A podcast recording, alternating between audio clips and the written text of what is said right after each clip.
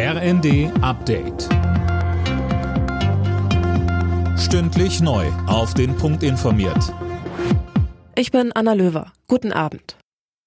Wer auf Briefe oder Pakete wartet, muss sich wohl bald wieder auf Verzögerungen einstellen. Auch die dritte Runde der Tarifverhandlungen bei der Deutschen Post ist gescheitert. Es drohen weitere Streiks. Mehr von Tom Husse. Verdi kündigte eine Urabstimmung über einen Arbeitskampf an. Zuvor hatte die Gewerkschaft das Angebot der Arbeitgeberseite zurückgewiesen. Es sei weit von dem entfernt, was man verlangt hatte. Mit Blick auf die hohe Inflation fordert Verdi 15 Prozent mehr Lohn für die etwa 160.000 Postbeschäftigten. Um Druck in den Verhandlungen zu machen, gab es in den letzten Wochen bereits ganztägige Warnstreiks. Die USA haben nach eigenen Angaben in Alaska ein weiteres fliegendes Objekt abgeschossen. Es habe eine Gefahr für die zivile Luftfahrt dargestellt, heißt es aus dem Weißen Haus. Vor wenigen Tagen erst war ein mutmaßlicher Spionageballon aus China abgeschossen worden.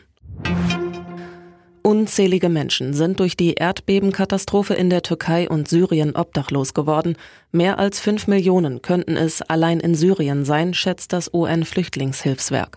Unterdessen wird in den Trümmern weiterhin verzweifelt nach Überlebenden gesucht. Auch Tage nach den Beben werden noch immer einige gefunden.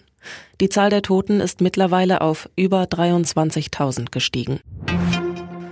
Nach der Corona-Pandemie geht es mit dem Tourismus in Deutschland wieder bergauf. Das Statistische Bundesamt zählte im vergangenen Jahr gut 450 Millionen Übernachtungen von Reisenden aus In- und Ausland.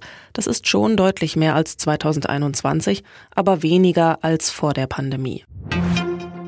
Gold für Denise Hermann-Wick bei der Biathlon-WM. Die 34-Jährige vom WSC Erzgebirge Oberwiesenthal hat im thüringischen Oberhof den Sprint gewonnen. Silber und Bronze gingen an die Schwedinnen Hanna Öberg und Lynn Persson. Alle Nachrichten auf rnd.de